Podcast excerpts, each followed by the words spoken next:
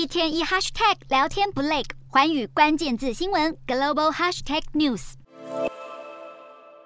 民众拿着水桶排队等装水，尽管外头吹着风、下着雨，民众还是耐心等待。俄罗斯在二十三号空袭乌克兰，造成首都基辅停电停水，但俄军的行径反而激起乌克兰人民的团结心。不过，俄军这次发动的空袭，造成基辅出现战争开打九个月来最大规模的停电。从 NASA 卫星影像更可以清楚看到，乌克兰周边国家在夜晚灯火通明。但是乌克兰境内却是一片黑，形成强烈对比。尽管基辅等城市已经陆续复电，但还是让总统泽伦斯基忍不住痛斥这是恶势恐攻。不过俄罗斯却强调，俄军并没有空袭乌克兰，反控是乌军防空系统酿成基辅大停电。为了协助乌克兰应付能源基础设施遭俄罗斯攻击导致的停电，美国五角大厦宣布提供新的四亿美元援助计划，其中包含两百多台发电机，希望尽力协助乌国人民度过寒冷的冬季。另外，欧盟执委会则表示，准备要对俄罗斯进行第九轮制裁。尽管没有说明新一轮制裁将包含哪些具体措施，欧盟执委会主席范德莱恩明确表示，在乌克兰战胜普丁取得这场胜利之前，欧盟绝对不会松懈，誓言要与乌克兰站在一起。